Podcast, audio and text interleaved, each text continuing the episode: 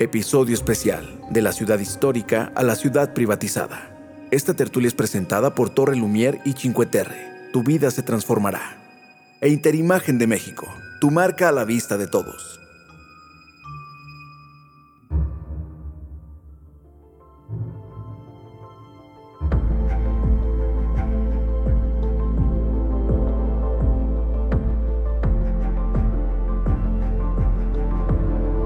Bienvenidos y bienvenidas. Es un gusto contar con todos ustedes. Para nosotros ha sido muy interesante hacer este recorrido histórico en la vida de León. Todos los que estamos aquí, pues somos herederos de un, una gran trayectoria de la ciudad.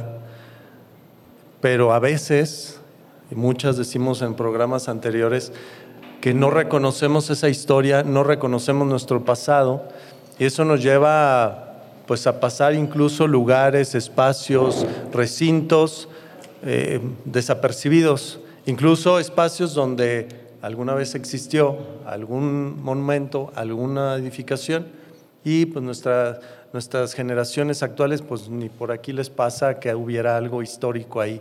Entonces es importante y queremos recuperar esa herencia Hoy somos la herencia de lo que por ahí un trovador decía eh, eh, en una canción, ¿qué dirán venideros? Pues ¿quiénes somos nosotros? Somos el resultado de la herencia de todos aquellos y aquellas que han venido forjando y formando esta ciudad. Y pues no queremos dejar pasar esta historia. Nos sentimos eh, orgullosos, pero también responsables. Y todo el que está aquí, pues, ¿qué creen? Que les tocó estar aquí justo para escuchar eso y, sentirse responsable también de contar esta historia pues a, a nuestras generaciones, porque si no, ¿cómo construimos la historia? Y entonces, en otros programas, que como bien ya dijeron, temporada 1, escúchenlas, están muy buenas y interesantes, y no se pierdan la temporada 2. En estos programas hablábamos justamente de cómo la ciudad y las ciudades no se conforman nada más al azar, tienen un sentido y tienen un momento y cada uno de esos espacios pues son el reflejo de lo que nosotros como personas vamos eh, armando. Entonces, esto que por sí de aquí se ve una gran ciudad, pues es el resultado de, desde su fundación en 1576, las decisiones que se fueron tomando, hoy están aquí pululando. Entonces, hoy justo queremos hablar de eso, ¿no? Víctor, con estos invitados de lujo, eh, eh, queremos compartirles esto que, a través de los años, bueno, don Mariano, amigo, eh, nos va a contar. Amado, gracias por aceptar la invitación. Y pues bueno, los dejo sin más. Espero que les hayan servido un vinito y disfruten la velada. Y pues Víctor, por favor. Gracias, gracias Raúl. ¿Sí me escucho bien? Muchas gracias a todos, buenas noches. Eh, pues es un, gusto poder eh, tener esta oportunidad de, dialogar y de platicar sobre, sobre la ciudad, más allá de los títulos y, de los nombramientos y de, los antecedentes. Nosotros nos consideramos un grupo de, amigos y, de, y de entusiastas y, sobre todo de curiosos en relación a la ciudad. Las ciudades nos gustan, nos gusta su dinámica, nos gusta su origen, nos gusta eh, sus luces y sus sombras, nos gusta la, manera en la, que, en la que transcurre lo cotidiano y eso es lo que de alguna manera nos motiva a, pues, a estudiarlas, a observarlas, a analizarlas y pues nos tocó vivir aquí en León. Eh, León, una ciudad eh, con, con, una gran historia, como bien lo mencionó David hace rato, con un, un, devenir histórico fascinante, por supuesto con, con capítulos complejos, pero también con capítulos muy, muy gloriosos. Entonces, eh, básicamente hoy venimos a platicar una historia, eh, es básicamente un, un, relato que tiene que ver con transformaciones urbanas. ¿no? El título de la, de la plática, de, de, la charla que estaremos teniendo, a mí me toca introducir obviamente eh, un poco el, el, tema, iremos eh, guiando un poquito un recorrido eh, y podemos obviamente dialogar. la plática se llama de la ciudad histórica la ciudad privatizada porque justo vamos a analizar dos grandes polos, dos grandes extremos del aspecto fundacional de la ciudad, es decir, cómo es que se conforma León, cómo es que nace, cuál es su proceso eh, fundacional. esta traza de estas 24 eh, manzanas que aún se conservan afortunadamente en el centro histórico, obviamente con algunas abolladuras y algunas transformaciones, pero felizmente todavía tenemos algún porcentaje de, conservación en términos históricos y, este brinco o este trayecto, esta trayectoria a, nuestros días, a lo cotidiano, a lo, que, a lo que nos tocó o nos está tocando construir. La ciudad histórica es la ciudad que construyeron nuestros ancestros, la ciudad que soñaron nuestros abuelos, la ciudad que levantaron eh, pensando justo en nosotros. Y la ciudad privatizada o la ciudad contemporánea es la ciudad que estamos levantando nosotros, nuestra generación, pensando en las generaciones que vienen. Eh, sin más, eh, me gustaría, bueno, vamos a tener una especie de, como les decía, recorrido virtual. Esta historia tiene que ver con una serie de fotografías Ahora que estamos en las alturas, por ahí decían 163 metros, no sé cuántos más menos, eh, vamos a hablar de una serie de fotografías de una eh, constructora, una constructora importante, fuerte, eh, que afortunadamente resguarda este acervo de aproximadamente unas, tú me vas a corregir, arquitecto, 1.300 fotografías, me puede fallar el dato, o 13.000, se me cruzan los datos, disculpen mi memoria, lo importante es que ICA, esta constructora tiene este acervo de fotografías que a partir de los años 30, en la década del 1930 del siglo pasado, una compañía llamada Aerofotográfica, compañía mexicana Aerofoto, eh, fundada por un alemán eh, que se dedica prácticamente a mapear toda la República Mexicana y a tomar registros fotográficos desde las alturas. Nosotros nos vamos a apoyar de esas fotografías Afortunadamente registró, pues si no desde Tijuana, seguramente desde Ciudad Juárez hasta, hasta Valladolid, en, Yucatán. Eh, y obviamente, afortunadamente, hubo registros de la ciudad de León. Son aproximadamente 15 fotografías eh, que están eh, registradas desde, desde las alturas, con un equipo obviamente especial. Estamos hablando de la década de los 30 del, año del siglo pasado, 30, 40 y 50.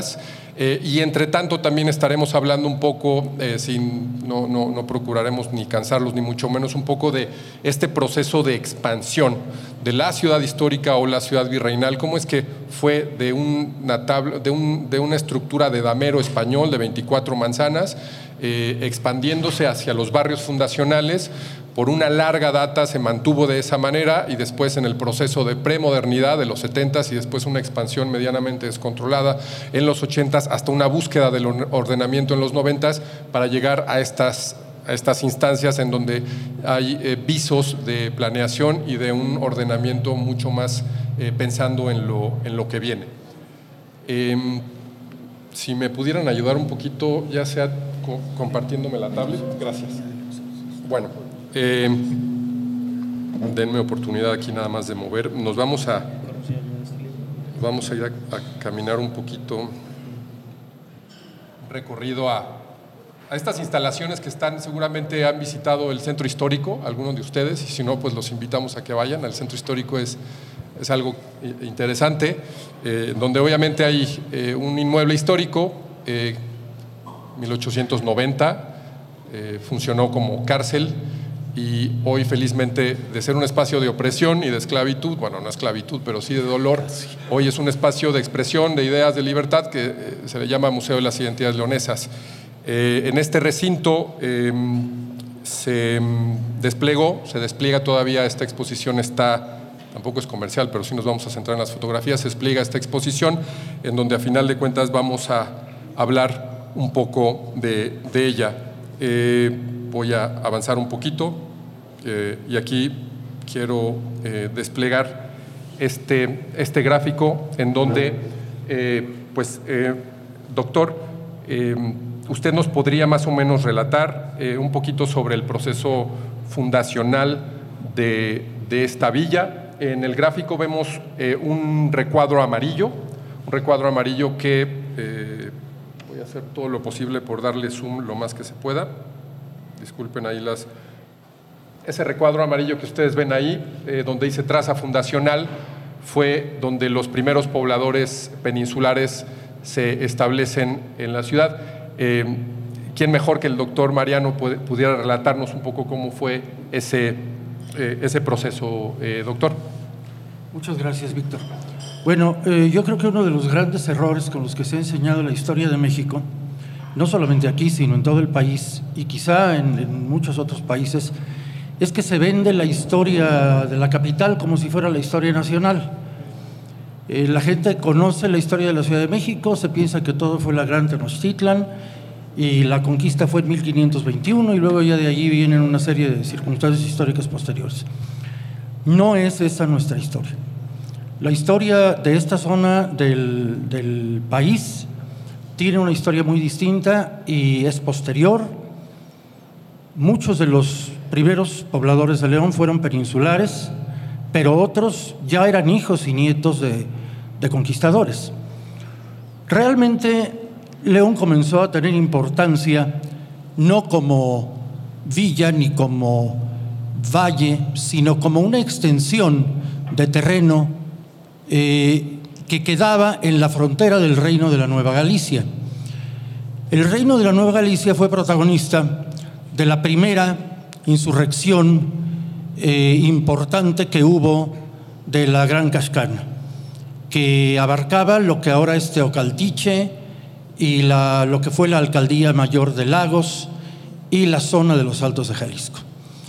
Allí en 1539 hubo un levantamiento eh, sumamente violento y fue necesario que vinieran muchos de los viejos conquistadores con experiencia, como Juan de Jaso y Juan de Villaseñor, y finalmente hasta el propio virrey don Antonio de Mendoza, que llegó en 1540, Juan de Villaseñor fundó en el paso de la capital al Mixtón.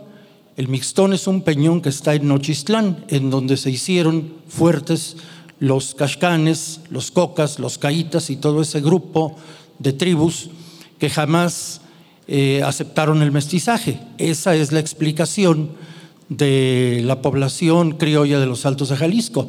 No que son judíos ni que son franceses, sino que la población indígena de allí no aceptó jamás el mestizaje.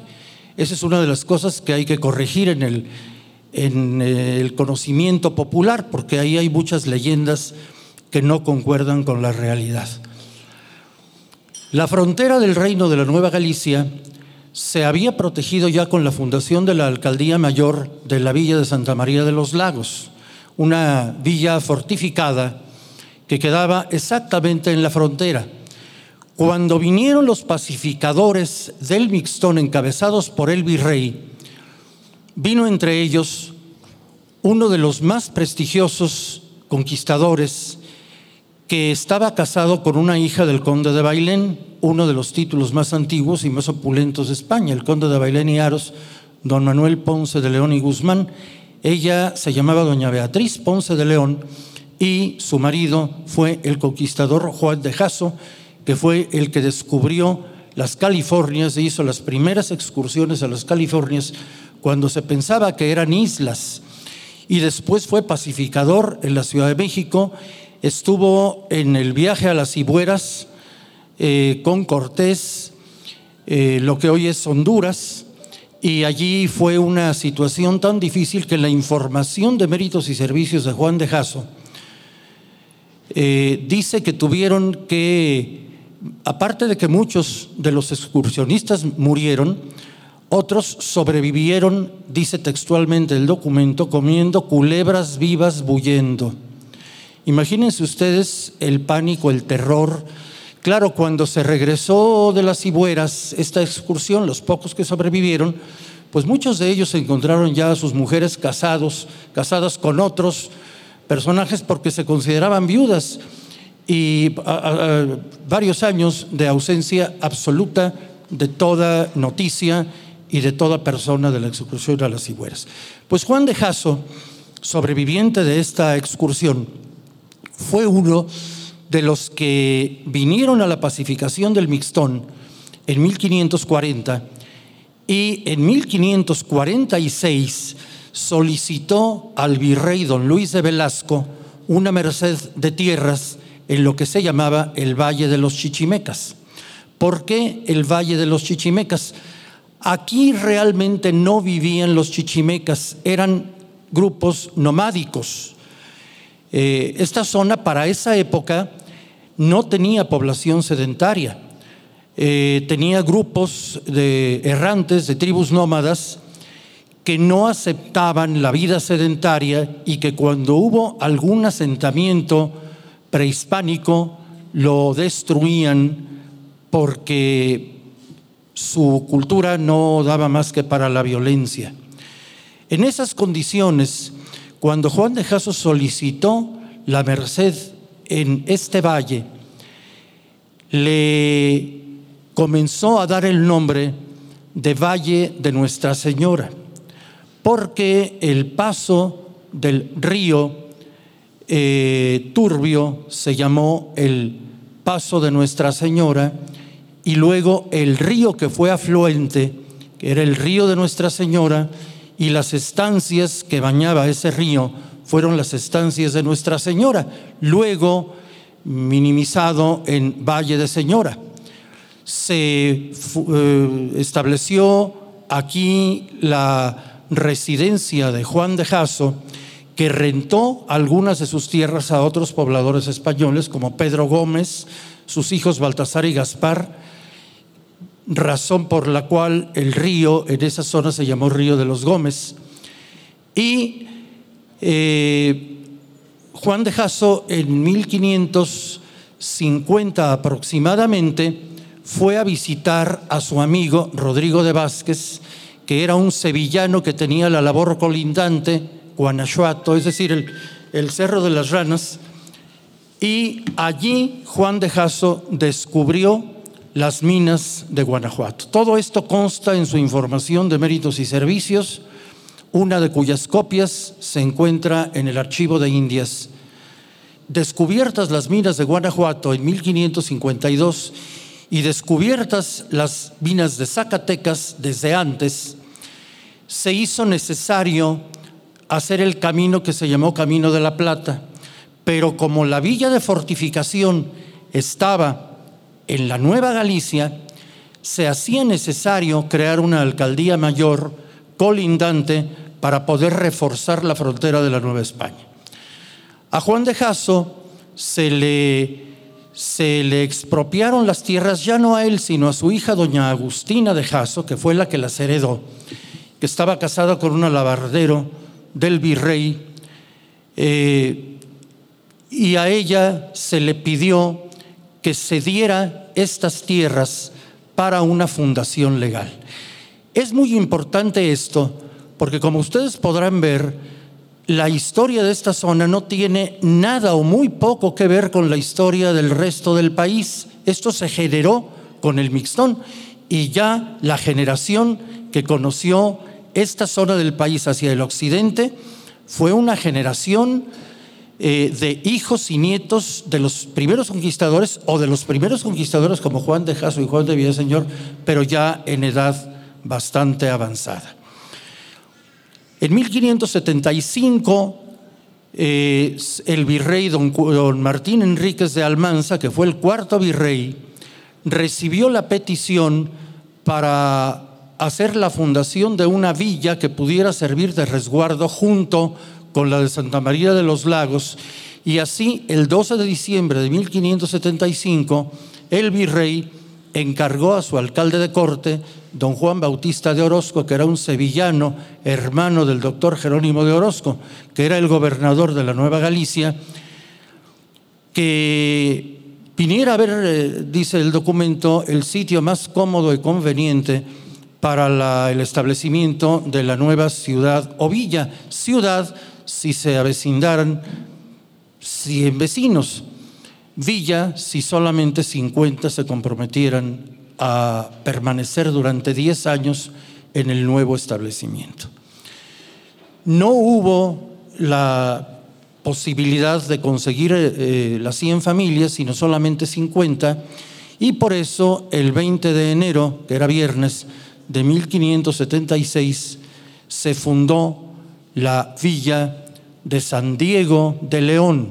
Eh, lo de San Sebastián fue muchos, muchos años después. San Diego de León. Y se fundó en el Valle de los Chichimecas y concretamente en la estancia de Señora. Fueron eh, tres los sacerdotes que se comprometieron a proporcionar los auxilios. Uno de ellos, el maestro Cristóbal de Osuna, maestro por la Universidad de Soria, perdón, eh, maestro por la Universidad de Osuna, parece haber sido quien hizo la traza fundatoria. El bachiller Alonso Espino, que era originario de Extremadura y que fue el primer párroco, y el padre Juan que eh, también era originario del sur, en Andalucía, de Sevilla, y eh, ellos tres eh, dieron los primeros auxilios espirituales a los primeros pobladores. Pero hay que tomar en cuenta, porque es muy importante, cuál era la mentalidad del siglo XVI. La mentalidad del siglo XVI español era la mentalidad de una cruzada porque el 6 de enero de ese mismo año, 1492, se había concluido la reconquista y el 12 de octubre del mismo año se hizo el descubrimiento de América y en consecuencia la reconquista con la eh, intención fundamental de evangelizar eh, había hecho eh, un compromiso fundamental con la salvación del alma de quienes habían sido educados y formados en la Escuela de los Reyes Católicos. Por eso una población tenía que tener siempre quien proporcionara los auxilios espirituales y por eso hubo tres sacerdotes, pero tres sacerdotes que eran diocesanos, pertenecía esto al obispado de Michoacán, era la capital de la diócesis eh, Valladolid de Michoacán. Y eh, allí pues fue obispo don Vasco de Quiroga, que fue el que trajo a estos sacerdotes y el padre Espino estaba encargado eh, de una pequeña iglesia en Marfil, se sumó a la excursión fundatoria y vino a la Fundación de León y fue su primer párroco. La primera parroquia estuvo en la esquina de la calle Madero y la plaza principal, donde hoy hay un negocio de tres hermanos, me parece, de, calzado. Esa fue la primera parroquia. Y atrás, donde estuvo la ferretería La Palma, estuvo el primer cementerio. Del lado de enfrente eh, estuvo eh, pues los solares, los solares de los fundadores, eh, casas de cabildo, justicia, cárcel y mesón. Y solamente había esa plaza. Ahora veremos por qué hay otra plaza anexa que no se contempla en ninguna de las fundaciones españolas de esta época. Es muy importante también aquí mencionar que León se fundó sobre una traza, sobre un damero, eh, como eran las fundaciones formales. Donde había alguna población prehispánica importante, se autorizaba el establecimiento de Puebla española, pero donde no había una población eh, prehispánica importante, como fue en Puebla, por ejemplo, pues la traza se hizo conforme a las normas que luego ascendieron a oficiales en el reinado de Felipe II, el damero hipodámico, es decir, las, las manzanas cuadradas, las trazas perfectas, y siempre cerca de un río. Por eso nos explicamos eh, estas fundaciones que fueron trazadas de manera perfecta y las que no fueron fundaciones que solamente pudieron eh, pudieran imaginarse a un loco poblando el fondo de una cañada como Guanajuato. Es que Guanajuato no fue fundado, Guanajuato fue descubierto y, por eso no tiene las características de una traza española del siglo XVI, como sí la tiene León, que siguió las ordenanzas, repito, que luego en 1583 se harían oficiales del damero hipodámico, y siempre cerca de un río y siempre con huertas en el centro de las manzanas para que los habitantes tuvieran siempre provisiones y agua cerca. Se gobernaba con amor. Consecuentemente se procuraba que hubiera seguridad, que hubiera bienestar, que hubiera, del de veras, ¿eh? que hubiera alimentación, que hubiera agua cerca. Y, y León gozó de esas características. Fueron 25 las manzanas con las que se trazó la villa, pero la manzana central se dejó para plaza. Por lo mismo son las 24 manzanas fundatorias más la plaza, que son 5 por 5. Muy poco después, allí habitaron pues los, los españoles fundadores. Cada manzana se componía de seis solares y las partes del fondo siempre fueron huertas. Y después fue necesario eh, traer indígenas de paz como mano de obra y para ellos se fundaron los pueblos de San Miguel y el Huesillo que dieron ya una extensión mayor y quedaron fuera de la traza original de la villa.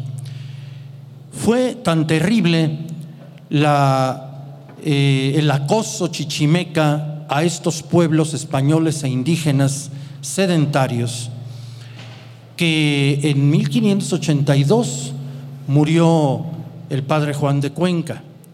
En 1586 venció la obligación de residir aquí de los fundadores, los fundadores sobrevivientes, porque otros ya habían muerto en los ataques chichimecas.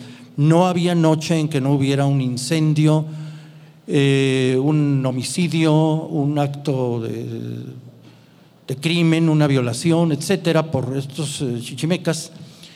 Y el padre Alonso Espino murió en 1586 al ir a confesar a un moribundo por el arroyo de la Loza. Allí fue atacado por una partida de chichimecas que lo mataron.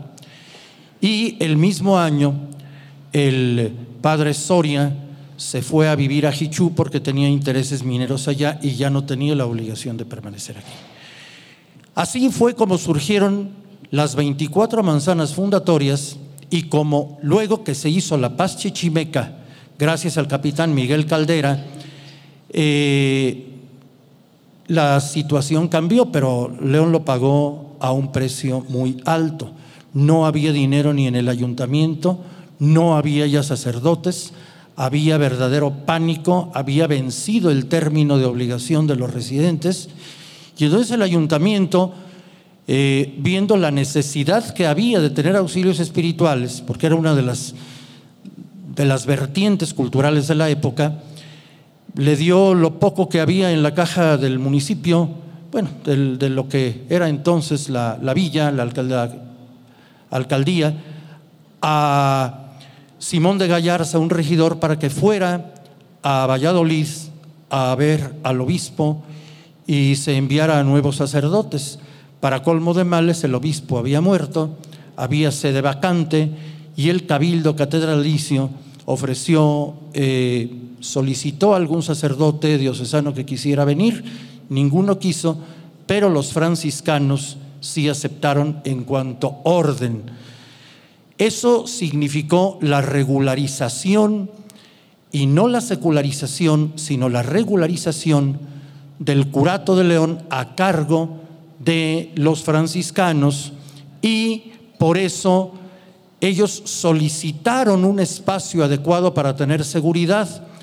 La parroquia se desplazó al lado de enfrente, donde actualmente existe, donde es la Plaza de los Fundadores, se hizo el primer panteón franciscano, la ermita de San Antonio eh, y la de la Tercera Orden de San Francisco, que todavía conocemos y la podemos ver, el convento franciscano, el monasterio franciscano, que era una verdadera joya y que era del siglo XVI y que desapareció de una manera verdaderamente criminal en 1955 para hacer el horroroso edificio de la Woolworth.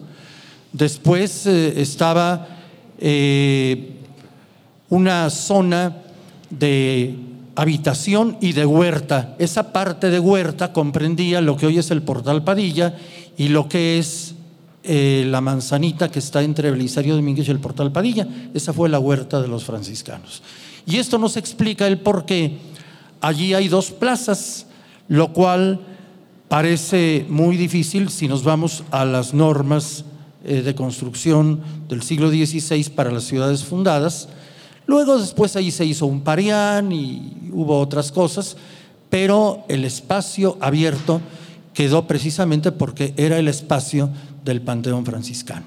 La otra pequeña manzana que hoy es el Portal Guerrero, que es muy pequeña, fue creada en el siglo XVIII, 1767, por una merced que hizo el ayuntamiento a un vecino que así lo solicitó. Pero la plaza era bastante más grande y era la plaza de un pueblo destinado a crecer.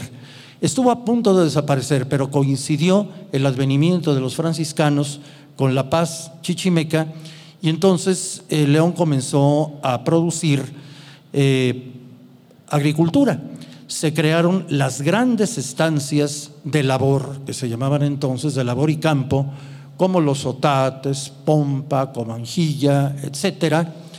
Y eh, económicamente León eh, subió de una manera exponencial por el intercambio comercial con la ganadería de la villa vecina que era Santa María de los Lagos y por la vecindad también con la alcaldía mayor minera que era Guanajuato. Eran las tres alcaldías mayores que intercambiaban económicamente en esa época.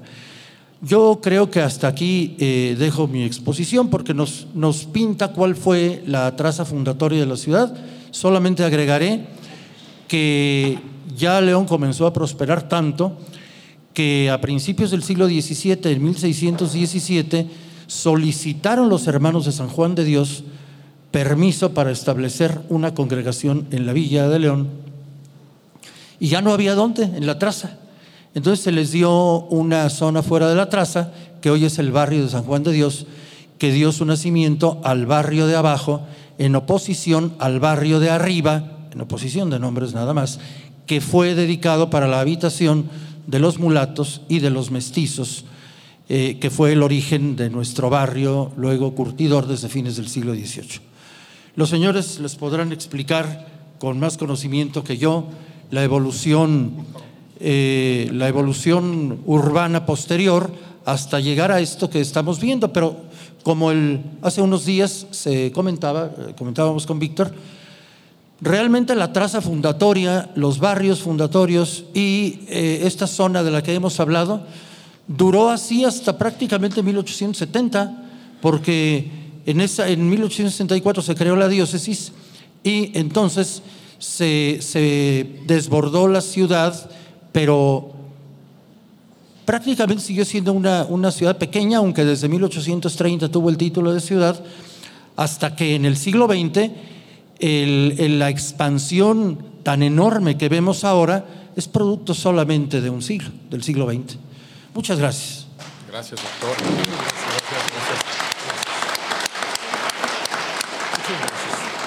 Pues nos va quedando claro el, panorama fundacional de, cómo justo surge este corazón, este corazón de, la ciudad que podemos ver, bueno, no lo pintamos de rojo, está de amarillo, pero a final de cuentas ese es, ese es el, epicentro, el epicentro de la ciudad. Para seguir obviamente con el, con el tema, eh, el, arquitecto Amado nos va, nos va a explicar eh, un poquito todas estas trayectorias o estas etapas.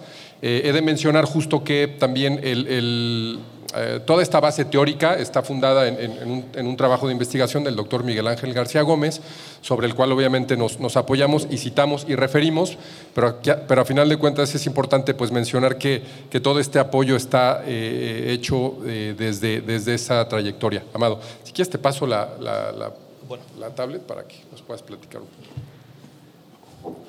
Bueno, hola, buenas noches. gracias por la invitación a Tertulia y a Innova y a Víctor. Eh, en realidad creo que yo haré solamente un complemento gráfico, ese es el término que me gustaría emplear, a todo lo que ya nos ha explicado el doctor Mariano González Leal. Eh,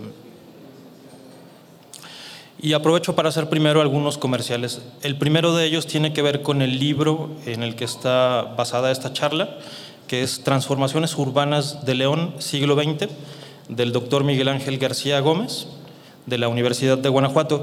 El libro lo editó en el 2010 la editorial Tlacuilo, en colaboración con la Universidad de Guanajuato y la Universidad Iberoamericana, si no me equivoco. Em, cuando leí este libro me pareció fabuloso, pero solamente en una parte se echaba de menos un complemento gráfico.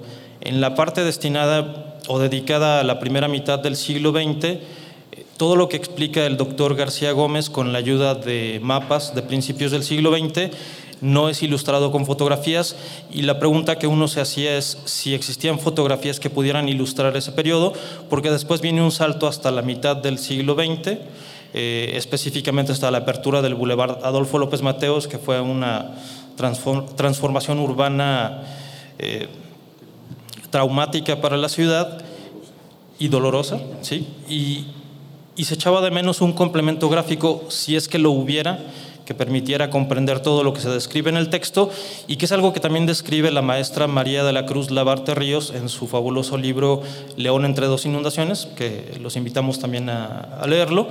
Eh, y entonces a partir de esa inquietud comencé a buscar y me encontré con el acervo de la Fundación ICA. La Fundación ICA fue creada por la constructora eh, ICA después del sismo de 1987 en la Ciudad de México como una rama dedicada a la investigación y a la cultura, eh, específicamente de la, de la ingeniería en, en México y la constructora a su vez había heredado un acervo de la compañía mexicana Aerofoto. La compañía mexicana Aerofoto se dedicó a registrar desde el aire el territorio mexicano desde 1930 hasta los años 80 y en los años 60 fue absorbida por la constructora ICA que eventualmente heredó todo ese acervo maravilloso y la Fundación ICA se ha dedicado a digitalizar y a poner a disposición del público todo ese acervo algunas de las fotografías, una buena cantidad, son de la ciudad de León y sobre todo las más antiguas que corresponden a 1934 nunca se habían exhibido aquí en la ciudad. De ahí me surgió la idea de proponer una exposición relacionada con esas fotografías, pero lo más importante para mí es que las fotografías ilustraran esa parte que faltaba en este libro. Eh, y de ahí la exposición. Los invitamos también a visitarla, que está en el Museo de las Identidades Leonesas, la ex cárcel, eh, como es conocida popularmente, y a que recorran también el centro histórico guiándose por la narración que nos acaba de hacer el doctor Marino González de Al, porque estoy seguro de que con esa narración podrán encontrar un nuevo significado en algunos de los lugares que, que hay en el centro histórico y que se conservan todavía. Algo también muy importante es que la ciudad que se ve en las fotografías es todavía la ciudad de la traza virreinal. Eh, un habitante de 1934 en León fácilmente se habría podido orientar 200 años antes, pero ese mismo habitante difícilmente se orientaría en la ciudad actual. Eso nos habla de la transformación que ha sufrido en tan poco tiempo la ciudad y las fotografías eh, que mostramos en la exposición de Fundación ICA buscan eh, mostrar al menos parcialmente esa transformación.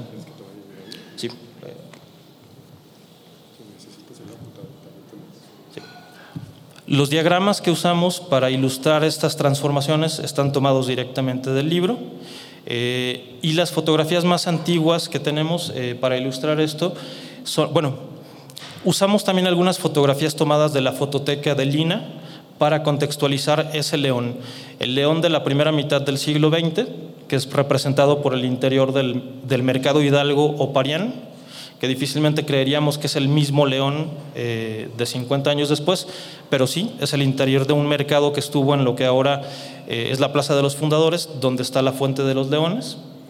Ese mercado desapareció, pero la fotografía que se conserva en la fototeca de Lina es muy representativa de ese periodo.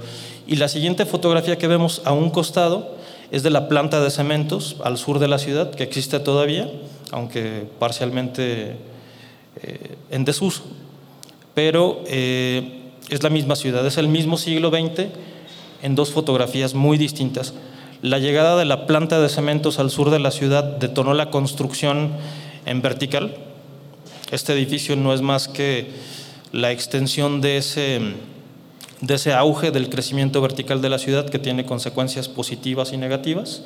Eh, pero bueno, vamos a ver por el momento a escala urbana las transformaciones que fue sufriendo la ciudad. Si me permites, justo en ese, en ese tenor, eh, eh, arquitecto, eh, simplemente señalar todas estas capas previas que vimos en, en, la, en, la, lámina anterior, están ya de alguna manera colapsadas o están entrelazadas.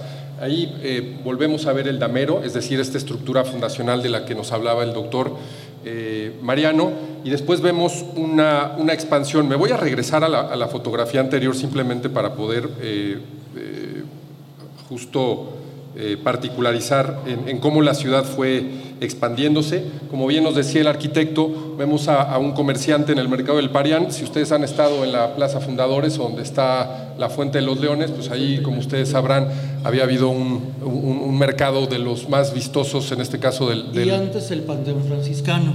Es correcto. Ese, ese, ese mercado se incendia, pero lo cierto es que fue un mercado eh, fabuloso. Y al lado vemos ya de alguna manera la expansión barrial ¿no? los primeros eh, cuatro eh, barrios fundacionales, donde nos permite, y justo para apuntar lo que menciona el arquitecto, esta, eh, este crecimiento estuvo contenido prácticamente desde la fundación hasta el año aproximadamente de 1940. Voy a, ya me voy a la foto directa. Sí, por favor. Sí, creo que podríamos ubicar la, gran, la primera gran intervención en la traza virreinal eh, con la apertura de la avenida Miguel Alemán entre 1947 y 1948, que era la desembocadura del arroyo de Mariches, como bien me lo recuerda eh, don Mariano. Esa quizá fue la primera gran transformación que comienza a alterar la traza virreinal. Pero bueno. Si me permite nada más hacer un, un brevísimo comentario en relación con esta calle. En Italia hay un dicho popular el peggio non c'è mai fine, es decir, hacia lo peor nunca hay fin. Ahí era un lugar hermosísimo, porque era el arroyo de Mariches que desembocaba al río de los Gómez, el río de Nuestra Señora. Estaba el Templo de la Soledad, había un jardincito allí donde ahora es el mercado, y había un baluarte que fue una torre virreinal que se destruyó en 1851. Enfrente estaba la casa de los marqueses de San Clemente y era un lugar verdaderamente delicioso. Después se hizo el mercado, después eh, se hizo el entubamiento del río y se hizo la calle Miguel Alemán, que nunca tuvo, creo yo, belleza alguna, ni siquiera decencia alguna. Y, y yo creí que ya no se podía empeorar, pero sí se pudo, le metieron las orugas.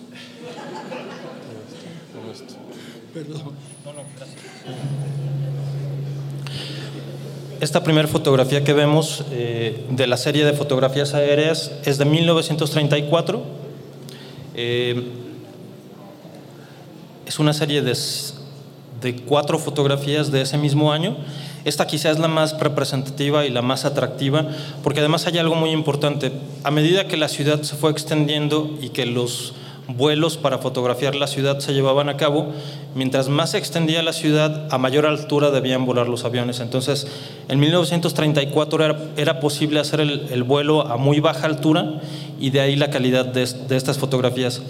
Tiene que ver también con el tamaño de los negativos, que son de aproximadamente 30 por 30 centímetros, son placas gigantes, entonces la posibilidad de ampliar es eh, casi infinita y los detalles que pueden verse son eh, realmente impresionantes. Aquí podemos ver, por ejemplo, eh, hablábamos sobre el sitio en el que estuvo primero el Panteón Franciscano, después el Parián o Mercado, o Mercado Hidalgo, después el Jardín Morisco y finalmente la, Plaza de los Fundadores hoy en día, que Víctor nos está haciendo el favor de, de señalarla. Esa quizás sea la parte de la traza más conocida y que ha sufrido menos alteraciones y es en la que creo que todos los que somos originarios de la ciudad o que tenemos ya muchos años viviendo aquí eh, conocemos eh, con mayor eh, profundidad. Pero algo, hablaba hace un momento sobre la Miguel Alemán, don Mariano nos ilustraba sobre, bueno, sobre el desafortunado manejo que ha tenido esa vialidad y podrán ver que en esta fotografía no existe. No existe naturalmente el eje o Boulevard Adolfo López Mateos, faltaban muchos años para que se abriera, pero tampoco está la Miguel Alemán. Ambas vialidades se abrieron a costa de la demolición de muchos inmuebles, algunos de ellos de valor.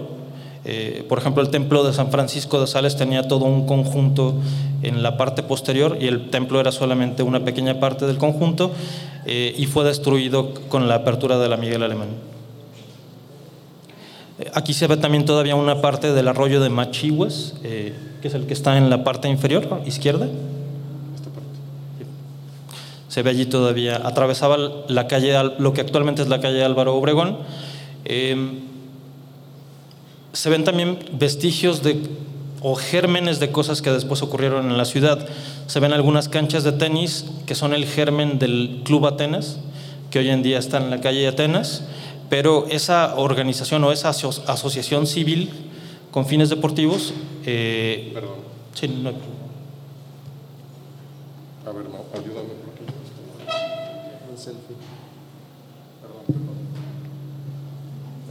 Aprovecho la pausa para contarles que son tres grupos de fotografías de Fundación ICA. Eh, de 1934, que es esta que estamos viendo, las siguientes son de 1944, las últimas de Fundación ICA son de 1951 e incluimos dos imágenes más en, en esta presentación.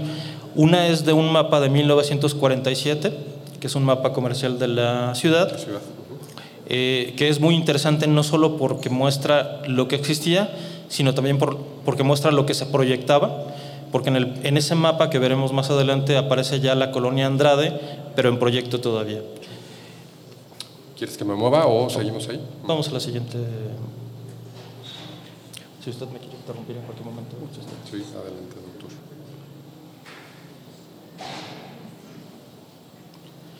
La, la siguiente serie de fotografías corresponde a 1944. Eh, de cada periodo elegimos la que nos pareció más interesante o más representativa. Se ve claramente el crecimiento de la ciudad y también la mayor altura a la que el vuelo tuvo que hacerse para poder tomar la ciudad completa. Em,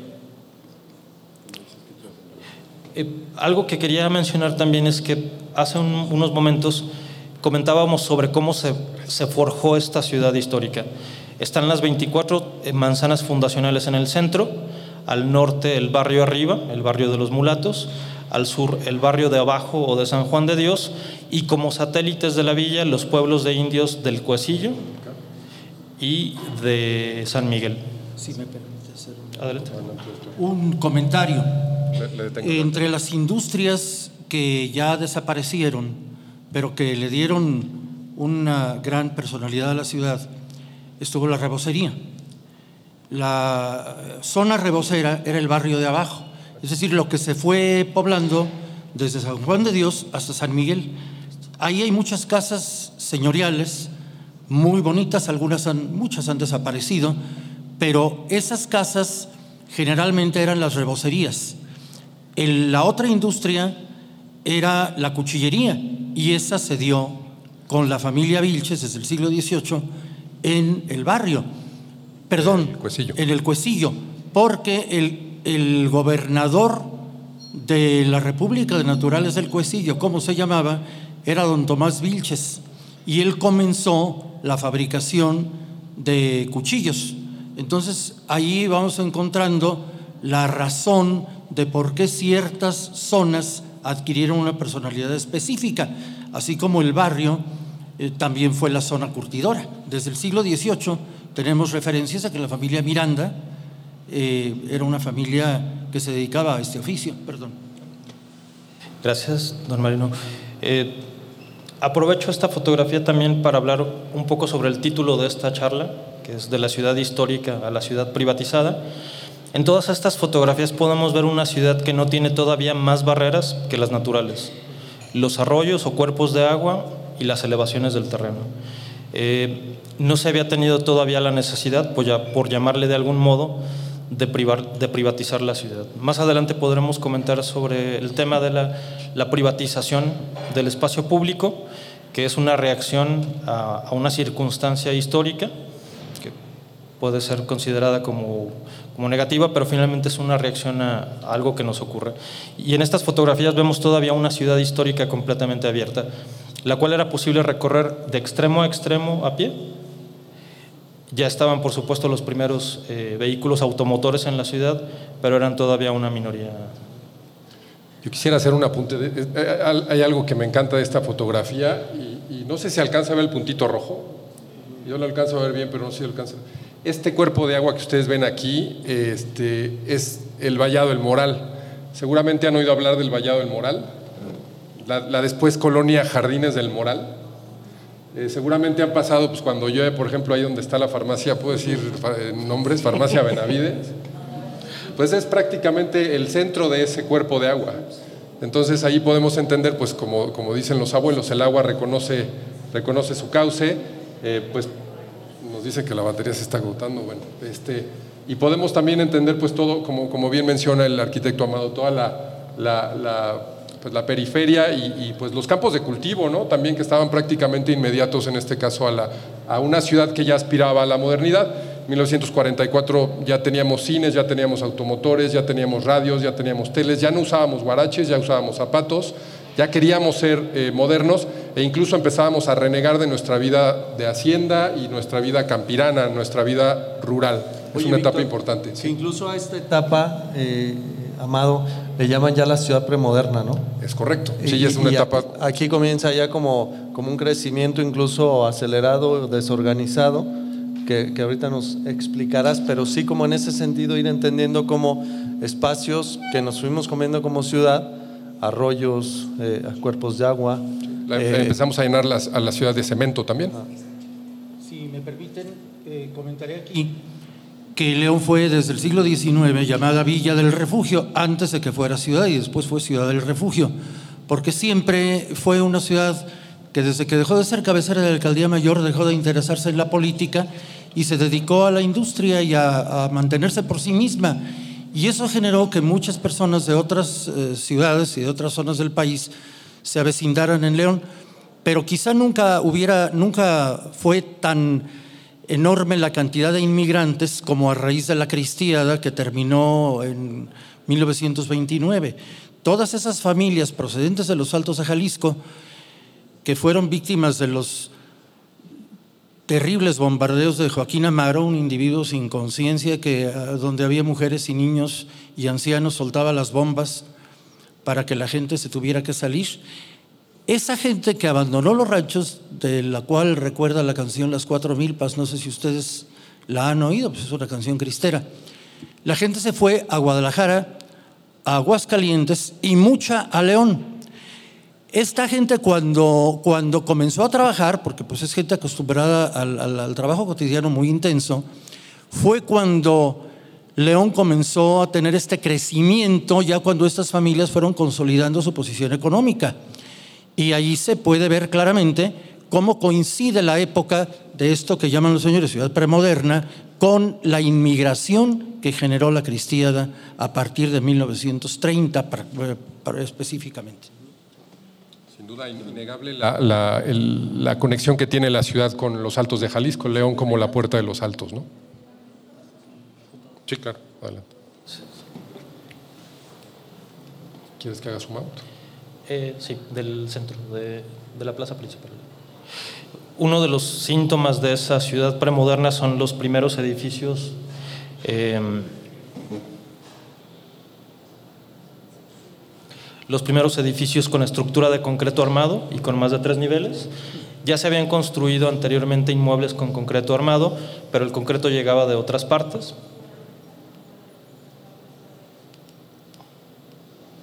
Es el otro. Es que si no se ve. No. Ahí está.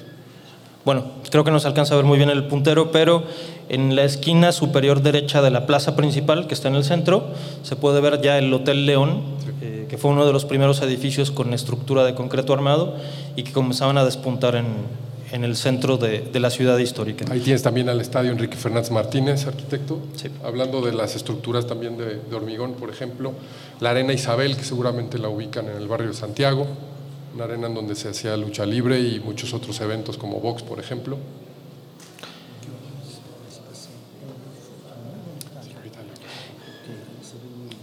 Y vamos a pasar a la serie de fotografías de 1951, que es la, la última tanda de imágenes que tenemos de Fundación ICA. Eh, la me falta mencionar que la imagen con la que cerramos a modo de epílogo es una imagen que tiene el INEGI de 1971. Esa imagen la tomó la antecesora del INEGI, que fue la CETENAL, la Comisión de Estudios del Territorio Nacional. Pero me regreso a las fotografías de 1951 de Fundación ICA, porque aquí se comienzan a ver estas transformaciones urbanas. Eh, se hablaba o se continúan viendo las transformaciones urbanas. Eh, hablábamos sobre la ciudad premoderna y en estas fotografías se comienzan a ver los trazos de los primeros fraccionamientos modernos fuera de la ciudad histórica. En estas en particular se ve cómo se está comenzando a trazar la actual Avenida Roma entre las colonias Andrade y León Moderno. Y eh, de hecho en una parte de la fotografía se ve cómo están construyendo los aularios del Instituto América, eh, actualmente en la esquina de Tepeyac y Avenida Roma. Entonces son fotografías que muestran una ciudad en plena transformación, pero todavía sin alterar eh, del todo o de una manera tan traumática como ocurrió después esa traza virreinal. Me muevo otra. Eh, esta fotografía es muy útil porque hablábamos sobre la Miguel Alemán hace unos momentos y justo en esta, en la parte superior derecha se ve ya abierta esa nueva vialidad. Incluso vino, el, si no me equivoco, el presidente alemán vino a inaugurar la nueva vialidad originalmente tenía el nombre de Miguel de Cervantes Saavedra, si no me equivoco. Eh, fue Miguel Alemán desde 1947. Después le pusieron Miguel de Cervantes Saavedra y okay. luego le De acuerdo. Sí, entonces en algún momento se llamó Miguel de Cervantes Saavedra y recuperó el nombre de Miguel Alemán años después. Sí, ahí podemos apreciar incluso también, arquitecto, el, el, lo que mencionabas anteriormente, el Cerro de la Soledad, sí. ¿no? esta elevación de, de piedra eh, vemos también aquí el, el, barrio arriba, el barrio de la Canal, el barrio de los Mulatos. Eh, vemos una parte del Cerro del Calvario que tiene una, eh, ahora sí que una topografía bastante curiosa. Ahorita la vamos a ver como, como una silueta de, de suela. y justo lo que mencionabas en esta parte aproximadamente, ¿no? Pero bueno, obviamente no tenemos un zoom tan poderoso, pero es básicamente un, un, ahora sí que un ojo de pájaro de la fotografía. El Cerro de la Soledad es el que está atrás del santuario, eso estaba despoblado. El padre Pablo de Onda y Padilla, que fue canónigo de la catedral, cuando tuvo lugar la terrible inundación de 1888 que destrozó una gran parte de la ciudad, comenzó a tratar de atraer a la gente a las zonas altas para evitar nuevas tragedias. Y allí fue cuando comenzó a poblarse el, Cerro de la Soledad, que ahora pues es la colonia Bellavista y la colonia Obrera y todo lo que está atrás del santuario. Esta última imagen es de 1971, la tomó ya la Comisión de Estudios del Territorio Nacional, antecesora del INEGI.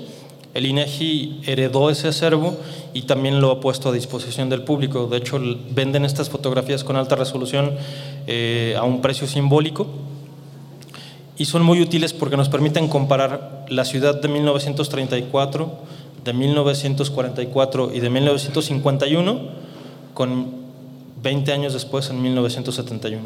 Es otra ciudad, es probablemente la ciudad que nosotros conocemos, ya con la apertura del Boulevard Adolfo López Mateos eh, y muchos de los hitos urbanos que conocemos, el Estadio Nou Camp, la central de autobuses, etc.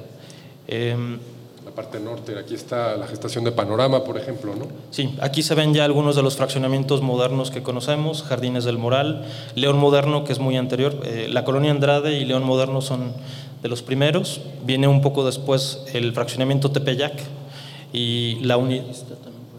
Bellavista es anterior, de hecho, Bellavista eh, es probablemente el primer fraccionamiento moderno de la ciudad, pero todavía adosado de una manera muy clara a la ciudad histórica. Aquí se ve también ya el conjunto de la T1. Uh, ubícame, arquitecto, por acá, ¿no? En la izquierda, en, del lado izquierdo. Ahí está. Ahí estamos. Sí. Ya, ya, ya. Cierto, ahí está. El Parque Hidalgo partido en dos por el Boulevard. está. Ahí está el corte, ¿no? La, la, la herida de la ciudad recién estrenada. ¿no? Sí. Qué bueno que no se trazó un Boulevard López Mateos en la eh, Puerta del Sol de Madrid, ¿verdad? O en la Piazza Navona, porque aquí no hubo ese cuidado. Sí, y, y, paradójicamente algunos de los inmuebles que se construyeron a la vera de ese nuevo boulevard son ahora parte del patrimonio moderno, del patrimonio arquitectónico de la ciudad, pero a, a un costo enorme. Es que abramos el mapa del 34, del 47. del 47. Sí. Vamos a regresar un poco en el tiempo al mapa comercial de 1947. Estos mapas los elaboraba una familia de ingenieros, topógrafos y civiles, que eran los hermanos Rodríguez. Eh, El pionero en la elaboración de estos mapas fue el ingeniero Rómulo Rodríguez Neri, eh, colaborador en algún momento del ingeniero Edmundo Leal. Sí, fueron socios. Y él se dedicó a elaborar de manera comercial estos mapas de la ciudad. Eh, antes de que existiera Google Maps, cuando uno quería encontrar eh, un cine o una llantera, acudía a estos mapas. Pero lo interesante es que representan no solo lo que existía en la ciudad, son una abstracción de lo que existía en la ciudad, pero también incluyen aquello que estaba proyectado. En la esquina inferior derecha aparece la ciudad jardín, que después se convertiría o recibiría el nombre de Colonia Andrade finalmente, pero en 1947 ya existía el proyecto para urbanizar todo ese sitio. Las fotografías de Fundación ICA nos permiten ver que hasta 1951 apenas estaba comenzando a urbanizar, pero desde 1947 existía ya el proyecto, que claramente sufrió modificaciones, como se puede ver al comparar la traza que tenía en este mapa con la que se llevó a cabo finalmente. Un rasgo bastante interesante de este mapa que también nos deja ver un poco las aspiraciones de modernidad que teníamos ya en ese momento es la serie de logotipos que podemos ver, por ejemplo, ya eh, casas de, vendedoras de, automóviles, radios, eh, expendedoras, por ejemplo, de, artículos varios, y eso ya de alguna manera demuestra que hay una, que hay, que hay una aspiración por, por una transformación en, la, llamada urbanidad, ¿no? esta premodernidad que fue medianamente o tardíamente adoptada, pero a final de cuentas ya está expresada incluso en términos gráficos. La propia familia eh, como tal eh, lo usaba como un recurso para venta incluso de publicidad, es decir, quien eh, financiaba también de alguna manera la ejecución de estos planos eran las compañías que se anunciaban. Y mm, un precedente de estos mapas comerciales es la Carta Catastral de 1920 que elaboró el ingeniero Edmundo Leal y Muñatones. Uno de los colaboradores en la elaboración de esa carta fue el ingeniero Rómulo Rodríguez Neri, quien después se dedicó a elaborar estos planos comerciales. Eh, allí está la raíz de todo este trabajo. La Carta Catastral es interesante porque aparte de que tiene un planito eh, de la ciudad de León en 1920, es todo el municipio con sus ranchos y sus haciendas antiguas. Y viene la extensión de cada rancho, la extensión de cada hacienda, el propietario de cada uno de ellos.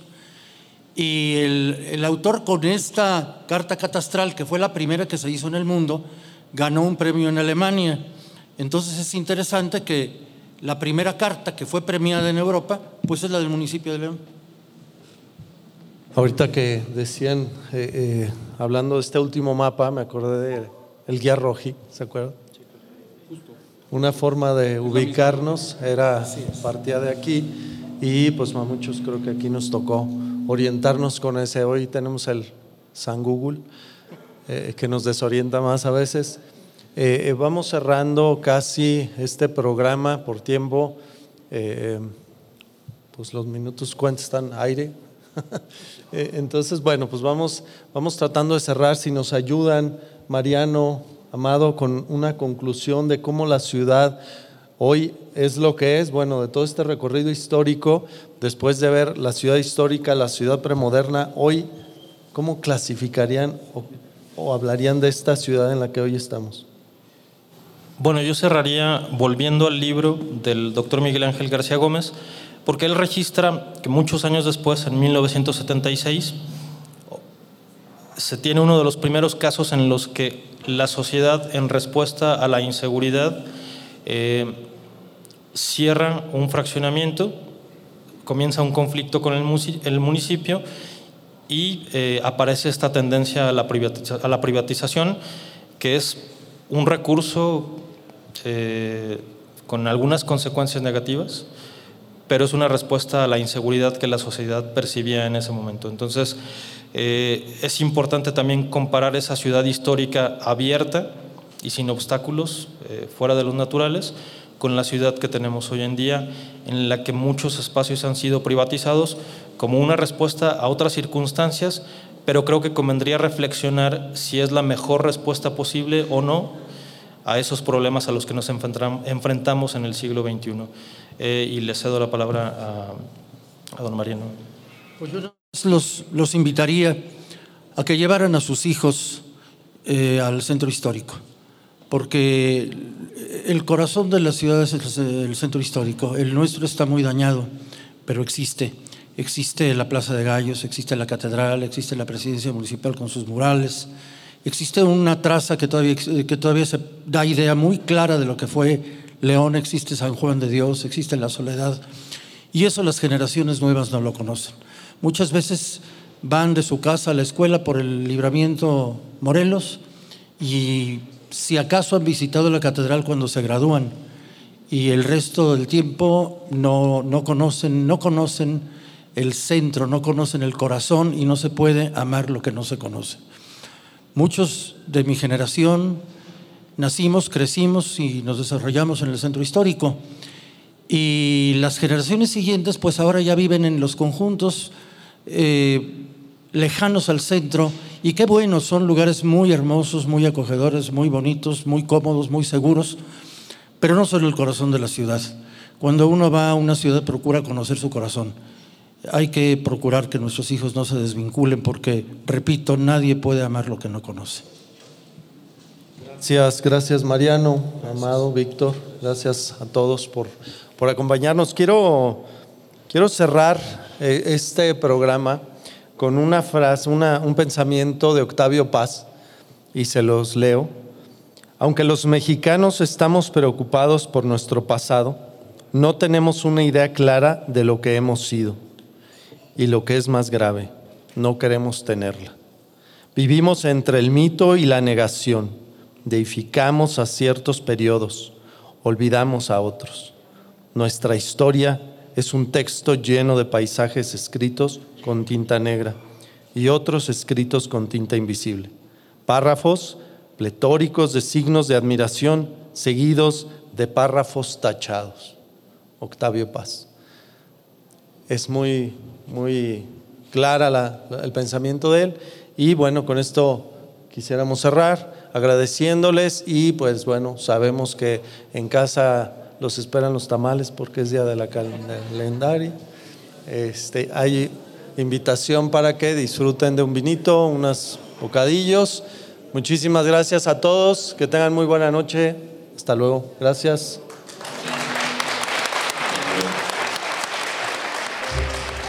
Tertulia. ¿Quieres seguir descubriendo la verdad detrás de la historia? Síguenos en Facebook e Instagram como tertulia.podcast y en nuestro sitio web como tertuliapodcast.mx. Información respaldada por el Archivo Histórico Municipal de León, en colaboración con el Instituto Cultural de León y Bonito León. Tertulia es un podcast original producido por Atracción Gráfica, Laboratorio de Fórmulas Creativas, ULE Audio Estudio y la Fundación Marqués de San Clemente. Con las voces del doctor Mariano González Leal, Víctor Hermosillo, Raúl Padilla y Luz Adriana Flores. Dirección General, Mauricio Aguirre. Grabación y diseño de audio, Raúl Santana y Óscar López. Todos los derechos son reservados.